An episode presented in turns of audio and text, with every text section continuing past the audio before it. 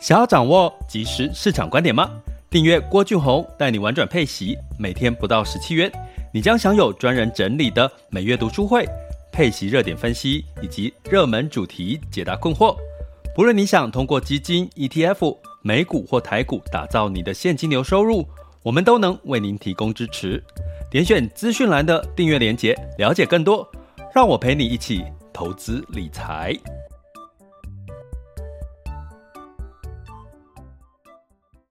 这里是完全配息笔记投资讲白话，一个从投资人角度带你一起掌握全球市场的脉动，分析配息标的、美股、台股、A 港股即时热点，陪伴你不再害怕市场涨跌的风险，一起稳健财富成长。亲爱的各位，大家今天好吗？今天是二零二一年的九月八日喽。那这个，嗯，刚刚在准备要开始直播之前，哈，看到这个手机 APP 有提到这个台股盘中好像波动蛮大的，哈。那这个原因是因为这个，呃，这个这个这个好像确诊人数有增加了，哈，就是今天的消息，哈，在新北，哈。那真的是希望哈，希望真的是大事化小，小事化无了哈。因为我们很多人都是赚辛苦钱的哈，尤其这些各行各业好不容易都开始准备要迎接这个五倍券的这个消费来临了哈。可是目前看起来好像又有一些变数了哈。那我已经在哦，现在目前台股跌了一百七十四点哈，跌了一个 percent 哈。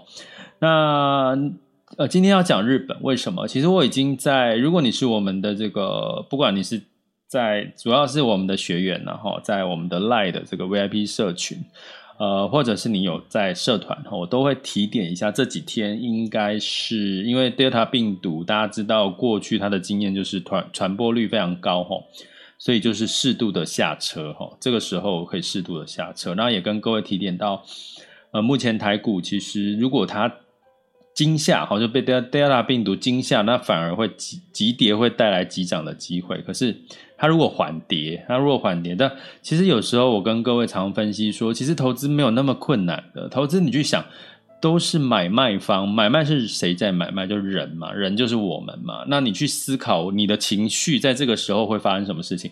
当市场慢慢跌，慢慢跌，其实你反而会。但反而其实是有点像温水煮青蛙，反而比较不会太害怕。你不会太害怕，就不会有警觉心，就会想说：哎，等着市场赶快反弹哦。可是在这个 Delta 如果这个不不明确的情况，很很很很清楚的情况下，就不明确，很清楚的不明确，你反而呢，在这个缓跌，反而会会慢慢跌，反而其实是就会。跌下去的可能几率比较高了哈，从情绪的角度，可是从过去我们最常这个一般投资人遇到就是急跌哦，就像去年的三月急跌，哎，反而很多人这个时候赶快卖哈，恐慌性的卖压，那反而他就。急涨回来，我在好多集的 podcast 有跟各位提到，不管从 VIX、VIX 的恐慌指数，从各方面你会发现，急跌通常带来的高几率是急涨哈。可是这种缓跌，你反而要担心的哈，你反而要担心。所以我们可以稍稍的避开这个台股的市场哈，就是呃看，比如说哦，我跟各位有特别提到，像美国的一些市场啦，好像今天要跟各位提到的就是日本哈。那日本呢，其实如果是我们的这个。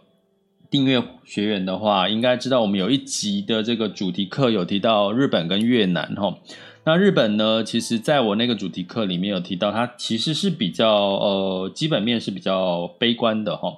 那它的服务还没起来哈，到目前为止，它的服务业还是没有起来。那不像这个欧美，其实它的服务业的这个领先指标，其实都慢慢都已经回升了哈。那日本为什么反而在这段时间，在冬奥时候这段之后呢？其实它的日本市场这几天几乎都在涨。那今天目前的这个日经指数，现在时间是九点，呃，是十二点多嘛，对不对？十二点二零六分。日经指数是来到了零点三趴的涨幅，吼，所以呢，这个其实中间有一个原因是很简单的逻辑，就是资金进去了啦，就是外资从可能过去青睐台股、青睐其他的这个市场，吼，亚洲市场、美国市场，美国大家应该也最近也听到很多这个专家机构都在说，哎，涨多了哦，可能年底要修正十趴哦，十五趴这种声音，呃，这种声音就是常常会出现嘛。好，当市场涨多，就会有媒体总要有不同的报道。可是呢，呃，日本哦，日本呢这段这这段时间，就是因为这些市场都涨多了，变数增加了。那目前这个日本的东京奥运也结束了，东京奥运结束也代表什么？很多人担心的这个东京奥运带来这个日本疫情扩大的这个风险，因为全球的人都跑到东京去了哈，运动球，诶，结果反而没有如我们预期的那么的可怕哦，就是这个变数已经结束了，真的，所以大家资金开始冷静下来说，哎呦，那个台湾目前有 Delta 病毒，然后可能高基期，那美国、欧洲也有相对的问题，那中国的问题是中国是。应该看好的，可是到底中国的官方在搞什么？我们看不懂，一般人看不懂，就是他到底是策略是要打压，还是是要这个货币宽松？我们看不出来，连专家机构都看不出来。所以通常我们也有一集提到说，你市场看不出来它的方向的时候，你就会波动就会加大。那美国过去为什么一路涨？就是它很容易，我们已经很清楚知道它接下来下一步要缩减购债，开始要升息，所以很明显的、很明确的看到它，我们就会跟着它，它的走势是怎么样，就很明确。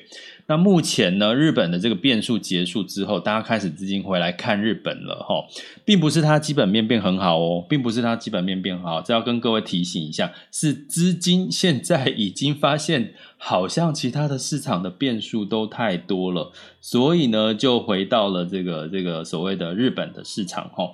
那我们来看一个日本的这个数据哈，我来看一下。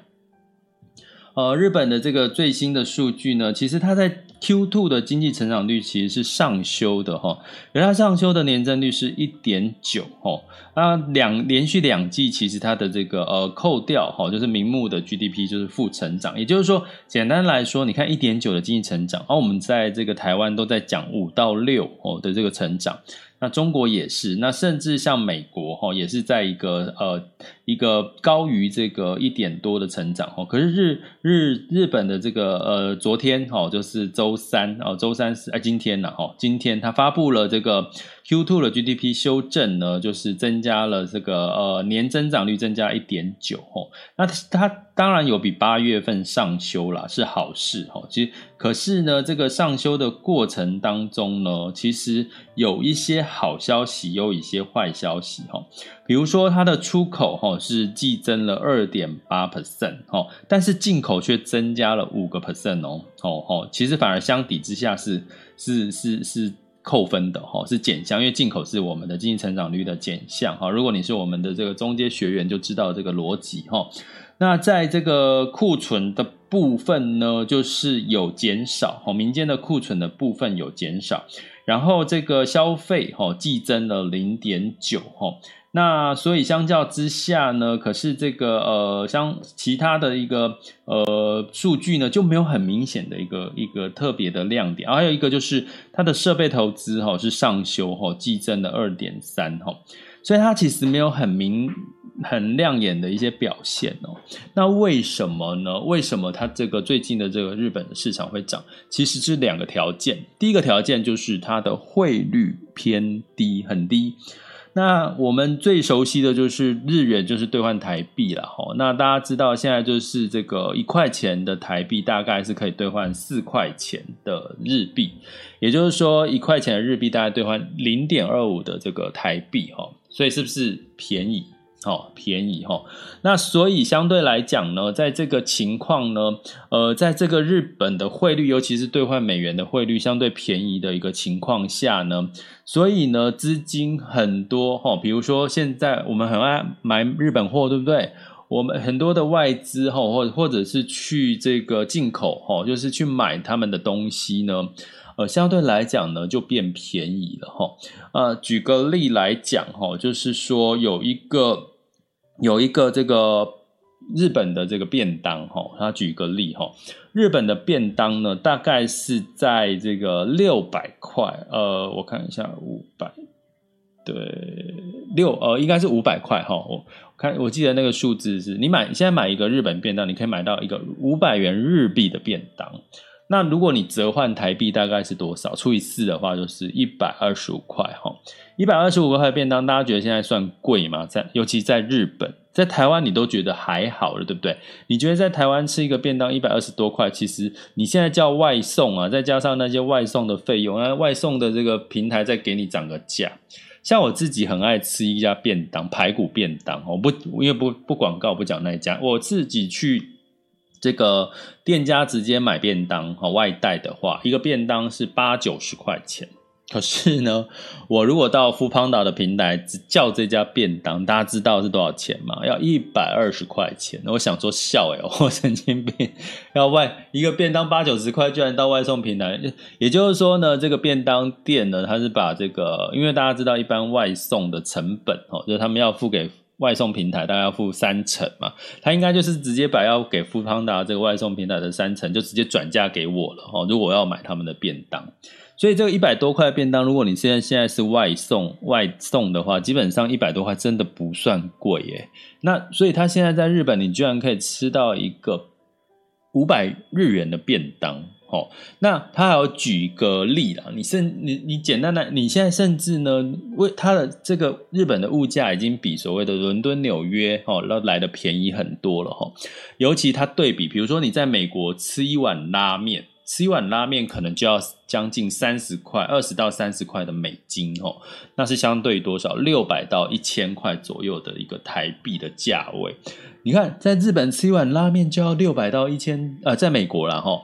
那你大家知道，在台湾吃一碗拉面现在要多少钱？也是要差不多两百多块钱，对，呃，两一点一百多块也有到两三百哈。所以基本上你会发现，从这个我刚刚对比台湾啊，对比这个呃其他国家的这个相对的拉面这些的物价，你会发现这个日本的你在你会发现开始在日本的物价变便宜，为什么呢？因为它的日币的一个兑换跟美元兑换，主要是对美元，然后这个贬值的一个情况下，哈，所以呢，为什么？那为什么日本的这个汇汇率过去呢？大家会它会比较呃日币会升值呢？是因为呢，在过去日本的这个呃日元呢有一个避险的一个作用，哈，哦，这是一个原因，哈。那通常在景气不好的时候，哈，哦，就是说大。空头的时候会有两个货币会升值，一个就是美元，一个就是日币。大家可以去回回顾一下之前这个状况，但是现在没有这个问题，哦，现在目前没有这个问题。那为什么美元会还是会走弱呢？最主要一个原因是哈，根据这个呃调查报道是说，呃，现在很多的企业大家都知道哈，日本的企业。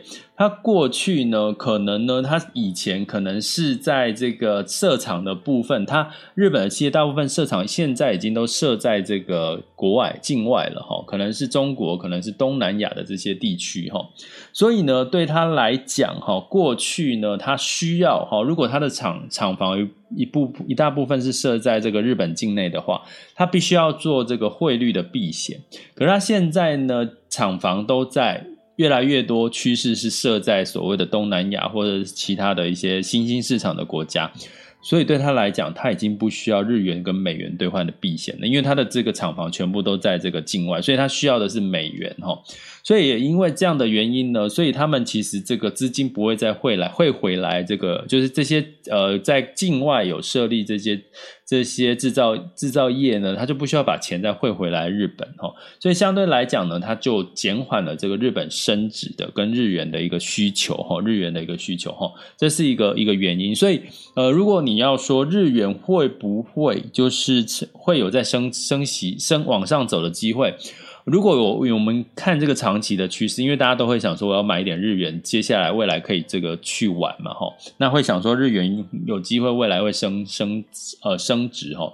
可是现在的趋势是日本的企业很多都把它的这个厂房啊都设在这个这个国外了，所以它它相对来讲对日本的这个换汇避险的需求就真的没有那么大了，这是一个原因。那所以呢，什么时候日元会涨呢？其实真的就是避险。那为什么避险？为什么避险会要跟日元有关系？这又就我们就另外一个话题了，好不好？因为今天的时间有限哈，我们就另外辟一个话题。如果大家有兴趣知道为什么日元会是一个避险的一个汇币别呢？跟这个呃，跟这个这个美元有类似的这个功用呢？就你在留言区告诉我哦，说你想要知道这个原因哈啊。如果人多哦，我们就来讲这个主题，好不好？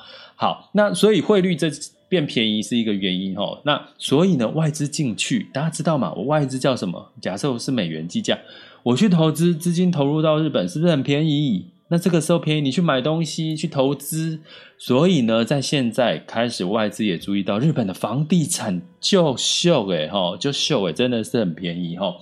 那所以这个便宜到，其实大家可以去看一个频道哈，有一个 YouTube 频道，一个男生，一个他是在他的频道名字好像叫北海道女婿哦，我这样会不会帮他 增加他的这个流量？没关系，没问题哈。其实大家要互相合作交流嘛，好，希望有哪一天会从别的频道听到人家在讲我的频道，我会感动到哭，真的是。好，那这个频道应该叫北海道女婿，如果我没记错。他其实大家可以去看哦，他前面有几集，他是从他后来流量开始很大幅度的翻红，是什么原因？他原来他娶了一个这个北海道的老婆，然后呢，他就在北海道。买房，而且他买房的价位，而且是独栋的哦，是像我们一般那种独栋的哦，两层楼哦，那个几百万台币就可以解决的一个北海道的房子，让我好心动哦。那个几百万可能是对于一般的这个，如果你是年薪呃，大概月薪大概五万多块，五六万块，你就可以买得到一个北海道的房子。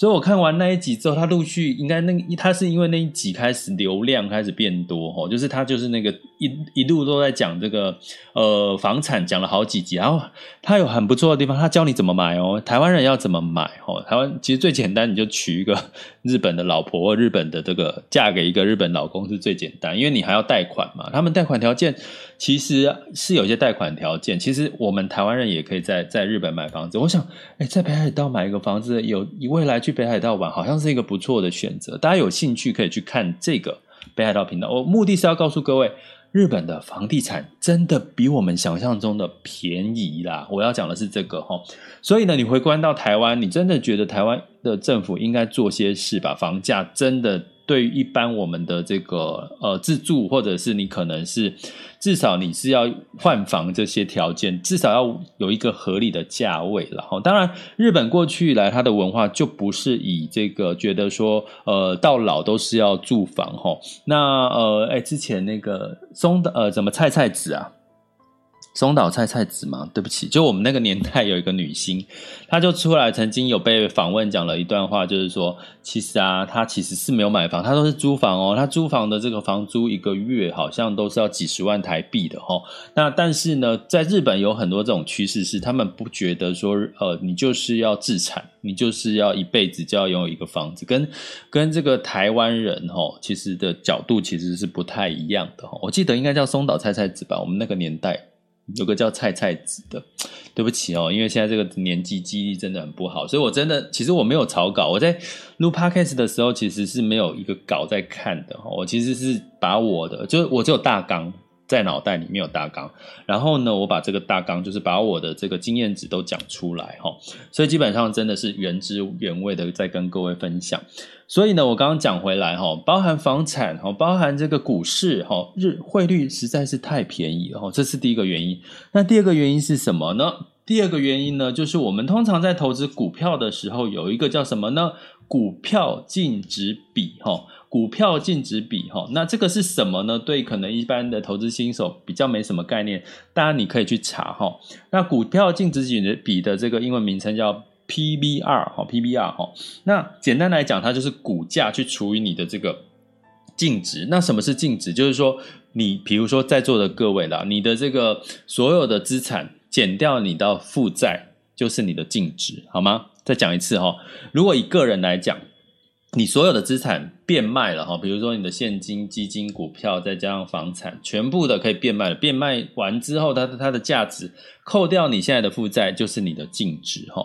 所以呢，企业也是一样哈，资产减掉负债就是一个净值的概念哈。所以你股价哈去除以净值呢，通常股价会比净值怎么样？一定来得高。如果股价比净值来得低，代表你这家公司可能很不被看好，或者是你可能是。不赚钱的一家公司哈，所以股价净值比也是一个很简单的指标，去看一家公司的这个呃为的被看好的一个程度。那跟各位讲哈，我先不要讲日本哦，我先讲其他国家哈。大概股价净值比普遍来讲都是在连一到两倍以上，也就是说我股价除以净值，大概是股价会是净值的一到两倍以上。那另外一种叫做一倍以下的。一般是一倍以下的哈，那我们在讲一倍以下的呢，欧洲的法国跟英国大概是一个 percent 不到，也就是说，它的股票这些企业呢，法国跟英国呢，只有一趴不到的这个股价净值比是低于一倍以下的哈，那美国呢，也只有七个 percent 是低于一倍以下的。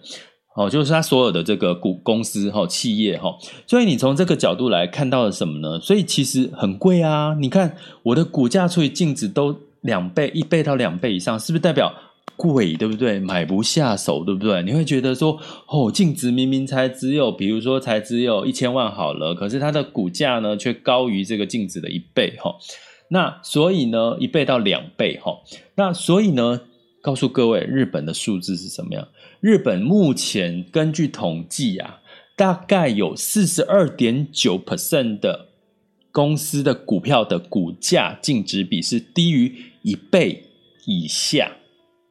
听好了，多少？四十二点九，也就也就是说，将近一半的数字呢，一半的这个这个企业呢，它的股价净值比，就股价除以它的这个净资产哈，净值呢，相对来讲呢是四十二点九。呃，是是低于一倍的哈，有四十二点九。那我刚刚讲，呃，这个美国是七个 percent，那法国跟英国是一个 percent 不到哈，所以你就知道它便不便宜哦。假设啦，我们不要，你会想说，哎，那会不会这四十二点九趴全部都是不好的公司，没有赚钱的公司，或没有前景的公司？不可能吧？四十二点九趴不可能全部的公司都是不好跟跟那个呃没有赚钱的公司哈。所以代表说，你有将近快一半的公司呢是。股价是被低估的啦，好，我们要讲的这个结论是这样哈，所以这就是为外资看到两个原因，就是说，哇，日本现在冬奥的变数结束了，现在冬奥呢开始就是本来担心会扩大传染，现在这个这个变数看起来已经没有那么大了，没有那么大的问题了。第二个是这个。汇率，日本的汇率相对很可口哈。我从美元换成日元，日元的时候，哇，便宜到我买一个便当只要一百二十五块的这个台币就可以买得到了哈，便宜了哈，房子也便宜哈，各方面很多都便宜，消费都便宜。啊，我我说我所谓的便宜，当然不是说比台湾便宜哦，它还是比台湾贵。可是相对于所谓的日本嘛，大家知道要跟什么比？东京你就要是跟纽约啦、伦敦这些这些城市比嘛，你不可能跟还有上海哈，上海的物价也是很非常贵的哈。大家知道上海的物价贵，我在大上海星巴克哈，它有一个叫做什么工厂，星巴克工厂。今天大家有机会去上海，真的可以去逛一下那个工厂，因为那个工厂。很大很大，大概两层楼，一层楼是卖茶，哦，他的他专门的这个茶，哦，因为大家知道亚洲就是喝茶嘛，然后一楼是卖这个咖啡，它的单品咖啡多到琳琅满目，还有我点了一个套餐，呃，一个一一个 set 哦，这个 set 呢就将近一千块台币哦，可是为什么要点？我。难得去一次啊！我不点一，在其他地方真的都喝不到。一千多块给你三杯的单品的这个咖啡，三种不同的口味。然后它摆到你桌上的时候，它是会给你这一个小小的纸卡，说明这这三个哦，这三个这个呃咖啡它的特色啊，它的什么产地啊，什么什么哈。那你就是倒一点哦，喝喝一点哦，这三个不同的层次哦，真的喝得出来这个层次的咖啡，一千多块。我为什么还有另外一个为什么我为什么会去喝的原因呢？是因为他居然告诉我，你现在喝了这个 set，我他送我一个这个这个这个呃星巴克的 badge，就是他的这个徽章。哎，抱歉，我不是星巴克迷，那个徽章现在被我被我放在抽屉，不知道哪里哦。如果大家谁有兴趣的，它就是一个星巴克的一个古铜古铜的一个金属徽章。可是我其实。我我就想哦，好好哦，星巴克的徽章应该要保存哦。可是我我不是星巴克迷，所以我就把它丢到抽屉。如果有没有有人想要的话，哦，可以跟我留言跟我讲一下，好不好？好，我再考考虑看看怎么样送，好不好？那那那我这样说，哎、上海的物价，这是上海一千多块，哎，三杯咖啡，而且那个咖啡是几 ml 啊？我想想看，一百 ml 有没有一百 ml 啊？就是很小杯的咖啡吼。所以呢，我要跟各位讲的是，哦，当然他有送，他有送一块面包甜点，巧克力，好像是巧克力还甜点。可是那个那个工厂，巧克力星巴星巴克工厂。真的是大家可以去逛一下，实在是太壮观了。那个场地非常大哈。那所以呢，我要跟各位讲这个，诶为什么要讲到这个星巴克？我要讲物价了哈，汇率还有另外一个叫做股价净值比太便宜了哈。所以这就是为什么资金开始觉得美国美股贵。如果你也觉得台股贵，那。日本就太便宜了，然后呢，再加上这个资金哈流入的一个状况，再加上它疫情现在控制得当，现在它疫苗都要送给台湾了，不是吗？所以代表它现在的疫苗也不缺哈。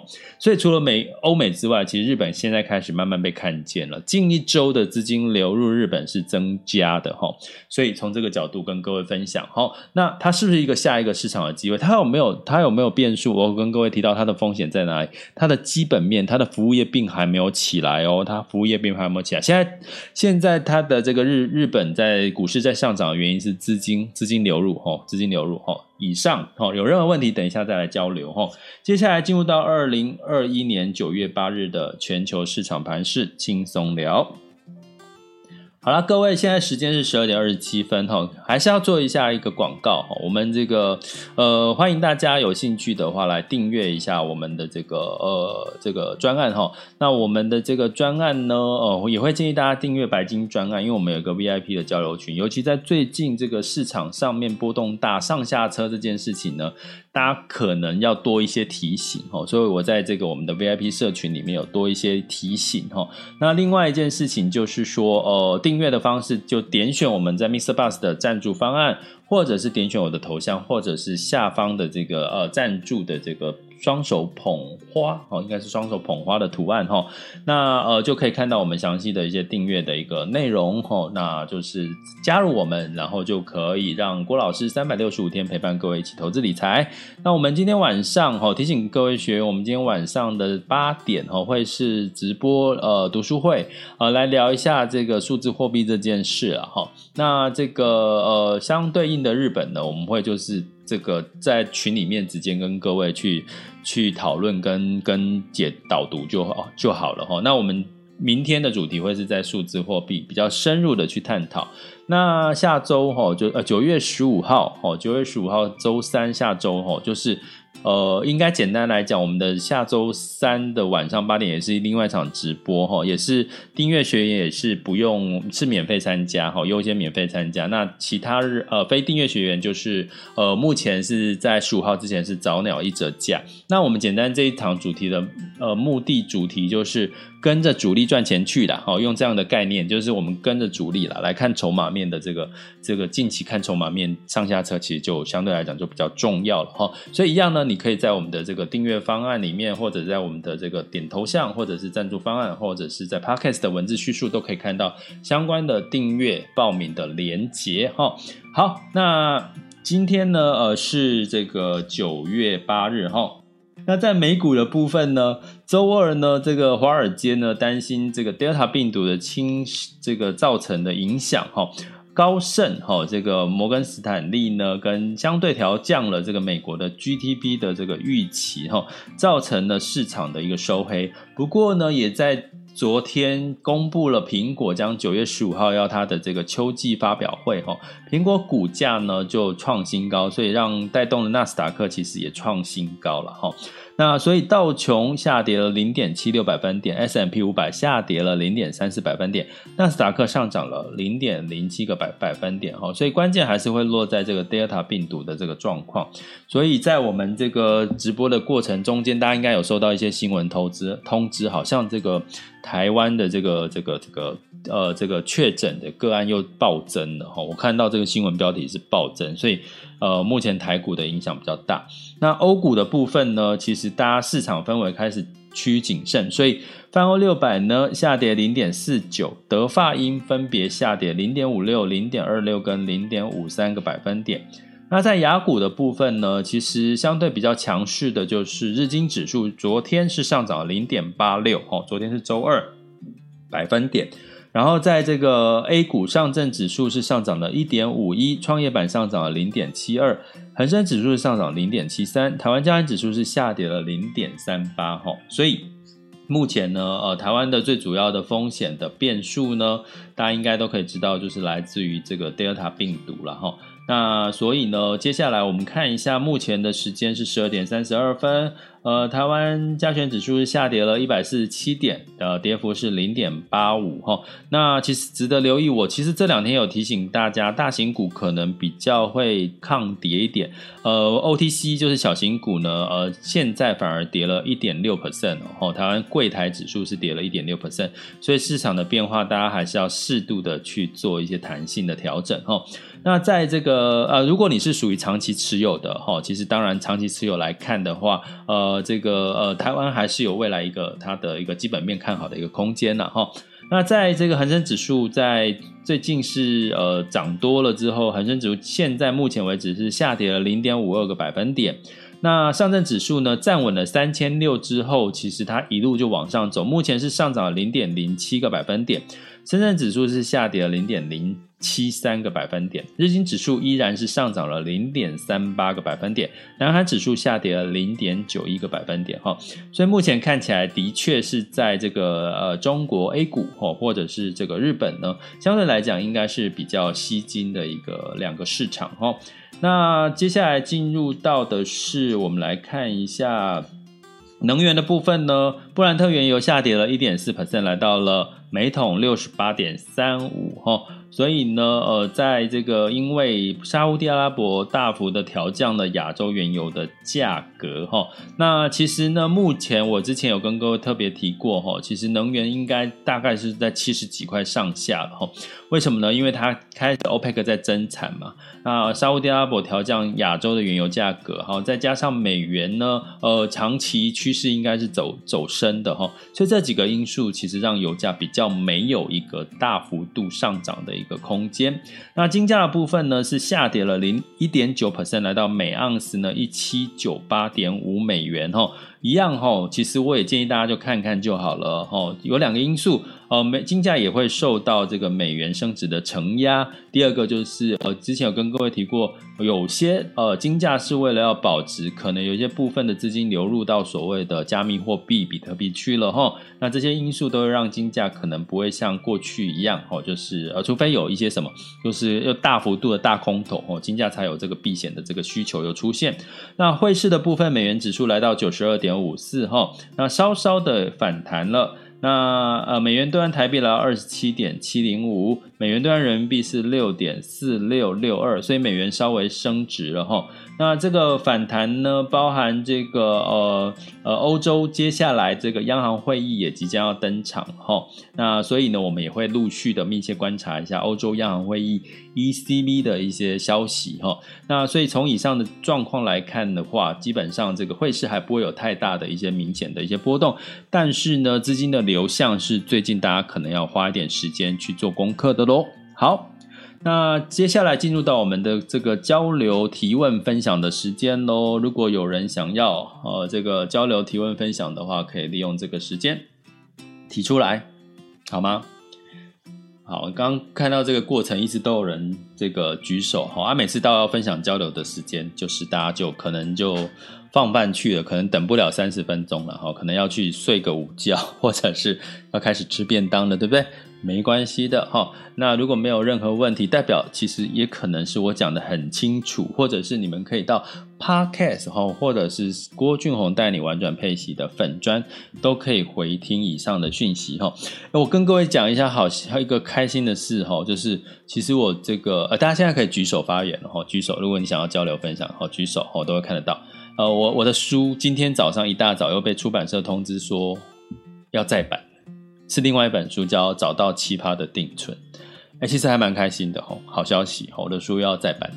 那可能再想想看，我会在为这本书在做一些什么事情吼。那呃呃，我觉得 我后来发现书名取得好也是很重要，对不对哈？那这本书是我在几年前了，应该三三年前，对，应该好像三年前出的书吼，要再版了。